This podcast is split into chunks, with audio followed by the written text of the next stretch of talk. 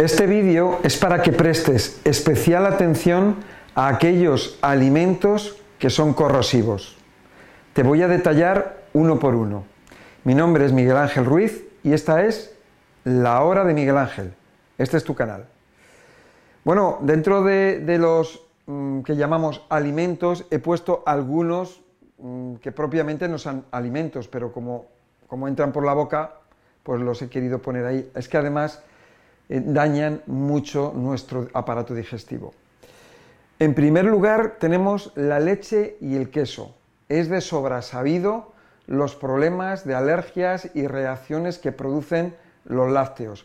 Aparte de eso, aparte de eso, es algo que yo veo en el microscopio todos los días. Veo las calcificaciones y los problemas que, que causan estos productos, sobre todo el queso. Luego, por otro lado, en el número 2 tenemos los antiácidos, antibióticos, corticoides, ácido acetilsalicílico, anticonceptivos, antidepresivos, quimioterapia, radioterapia, metrotexato, anestesias, etc. Yo no digo que no lo tomes, pero simplemente quiero que sepas que son alimentos corrosivos o son productos corrosivos. En tercer lugar tenemos el alcohol. Fíjate que el alcohol es curioso, ¿no? Porque ¿qué tiene de alimento el alcohol? Pero está considerado dentro de los alimentos. Está considerado en la categoría de alimentos. Tremendo, ¿no? Alcohol, drogas u otros medicamentos y excitantes. Aquí he dicho unos cuantos, pero hay otros medicamentos que pueden producir eh, daños corrosivos tremendos en nuestro intestino y en otras partes del cuerpo.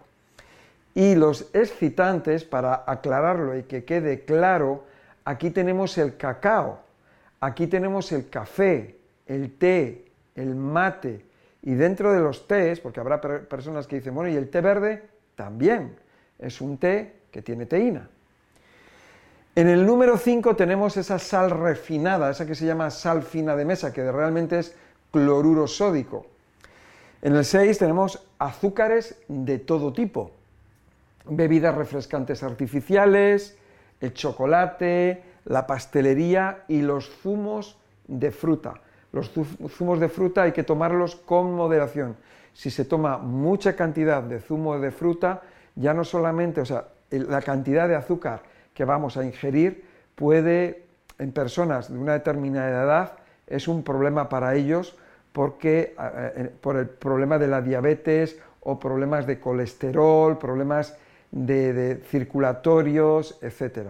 Y además de fermentaciones en el intestino. O sea, los, los zumos se pueden tomar, pero con moderación y que sean naturales, que estén hechos en casa. Otra cosa son los jugos, los jugos vegetales a los cuales le echas una fruta. Bueno, está bien combinado y lo que lleva es poca fruta.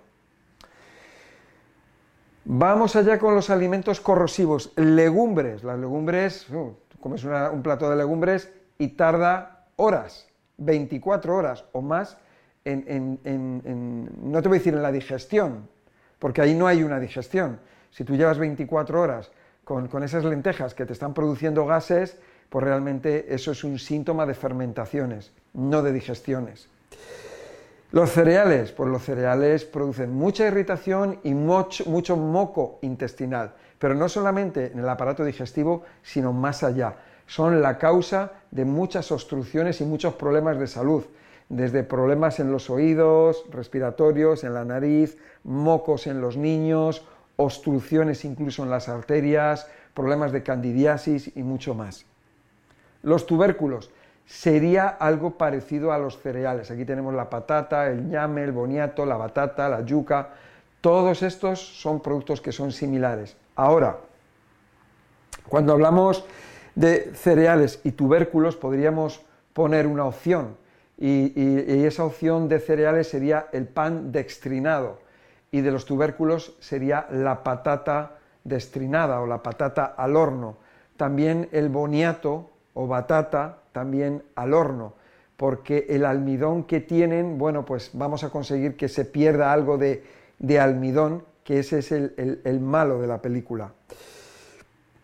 Los fritos, por supuesto, los fritos hay que eliminarlos. Y ahora hay una de las cosas que quiero que veas, porque hemos visto a estos productos de forma individual, pero ahora lo que quiero que veamos es cómo funcionan entre ellos, lo mal que funcionan las combinaciones, porque una combinación de, dos alimentos que sean de diferente categoría, dos alimentos o más, mm, lo que van a hacer es que no haya una digestión, o sea que no se pueden aprovechar.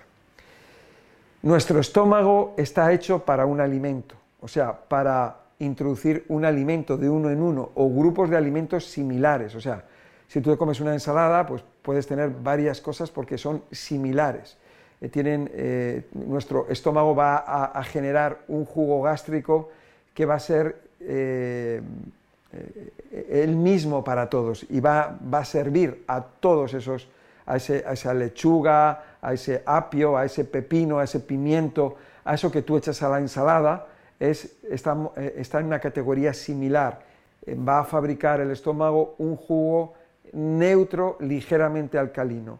Pero sin embargo, si son proteínas, es ácido. Entonces, si tú metes en el estómago un producto que sea una ensalada, por ejemplo, y por el otro lado llevas unas almendras, o llevas un huevo, o llevas carne, o llevas pescado, pues es una mala combinación porque el jugo que se va a fabricar en el estómago no es personalizado, va a ser algo mm, entre medias de los dos y no va a servir para los dos, por lo tanto va a llevar a digestiones malas, lentas, y eso significa putrefacciones y fermentaciones, o sea, envenenamiento. No vamos a aprovechar los nutrientes. Date cuenta que el proceso digestivo está hecho para convertir los macronutrientes en micronutrientes, o sea, convertir los hidratos de carbono, el almidón, transformarlo en glucosa, las proteínas, transformarlas en aminoácidos y las grasas, transformarlas en ácidos grasos. Así que vamos a ver cuáles son las malas combinaciones. Pues es malo combinar proteína con grasa, porque la grasa va a impedir que, eh, se lleve a cabo eh, eh, el, jugo gástrico ácido para, para generar pepsina, que es la enzima digestiva que digiere las proteínas. Proteína con almidón, que era lo que estábamos hablando ahora. Comer eh, bueno, parecido, comer el pan con eh, el, pan con la, con la carne, o sea, un bocadillo, un, taco, una arepa, eh, una paella de mariscos o de carne, tortilla de patatas porque lleva huevo y patata, ¿no? Proteína con azúcar, Aquí tenemos, por ejemplo, estas comidas que son tan pesadas y que nosotros no estamos tan acostumbrados, que son, por ejemplo, las almendras con miel. Eh, eh, estos productos que se comen mucho en los países árabes, ¿no? en los que tienen eh, esas nueces, esos pistachos, almendras, avellanas, con miel. son muy pesados, son indigestos y no, no, no, no vamos a aprovecharlos bien y son muy dados a las fermentaciones. Grasa con almidón. Bueno, grasa con almidón, aquí tú tienes, por ejemplo, un pastel de nata. Ahí tienes la grasa, la grasa con, el almidón. O puedes tener cualquier, eh, una comida en la que tú llevas, por ejemplo, em, un aguacate que es grasa, o aceitunas que es grasa, y la vas a acompañar eh, por ejemplo, de pan o la vas a acompañar de pasta, ¿no? Eh, grasa, grasa con azúcar. Pues aquí la grasa con azúcar es eh, cuando, cuando haces una grasa, ya sea de cacao o una grasa de, leche, o sea, de, lo que es la nata o la crema de la leche con azúcar. Y almidón con azúcar. Aquí tenemos la pastelería, la bollería. ¿Ves? O sea, estamos hablando de las malas combinaciones. ¿Buenas combinaciones? Bueno, pues una buena combinación hay que tener en cuenta que los vegetales, eh, los vegetales son neutros y como son neutros pueden eh, eh, unirse a los demás.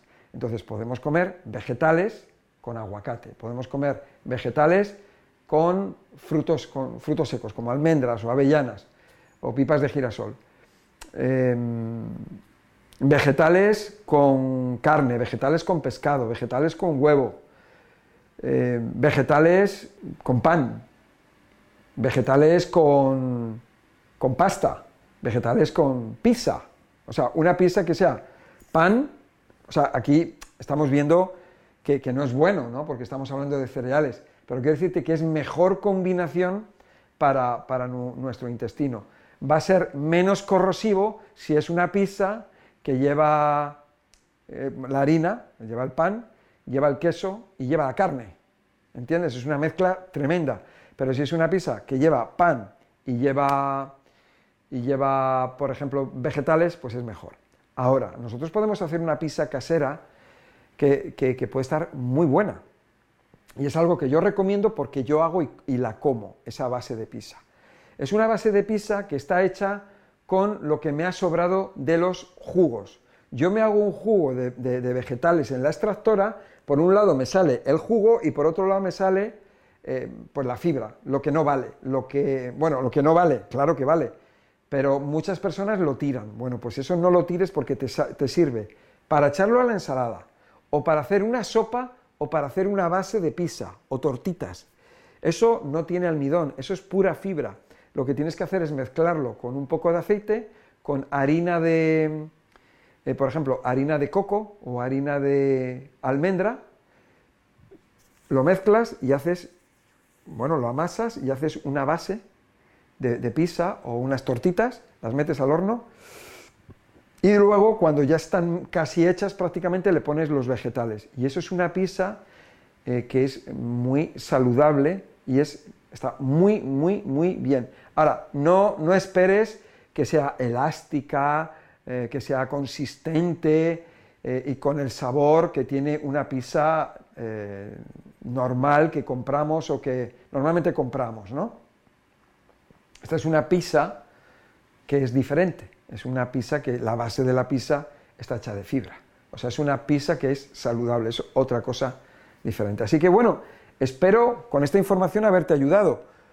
¿Cómo podemos proteger a nuestro intestino de esos alimentos corrosivos? Esto es muy importante porque esto nos puede llevar a problemas de permeabilidad intestinal, problemas de colon irritable, problemas intestinales mucho peores todavía y luego la intoxicación que se produce por la absorción de esos tóxicos que provienen de la fermentación y de la putrefacción. Y luego además es que no vamos a hacer digestión, no, vamos a aprovechar los nutrientes. Más no te puedo decir, simplemente que tengas esto en cuenta, que lo proceses, que lo almacenes, que lo tengas ahí, ahí está el vídeo, siempre puedes recurrir a él, es más formación, más conocimiento para ti, son ideas que te doy para que las tengas, pero son ideas que ya están comprobadas y esto te va a servir para ti, para, tu salud y para, prevenir y, bueno, si tienes alguna persona que tiene problemas de salud, poder ayudarla.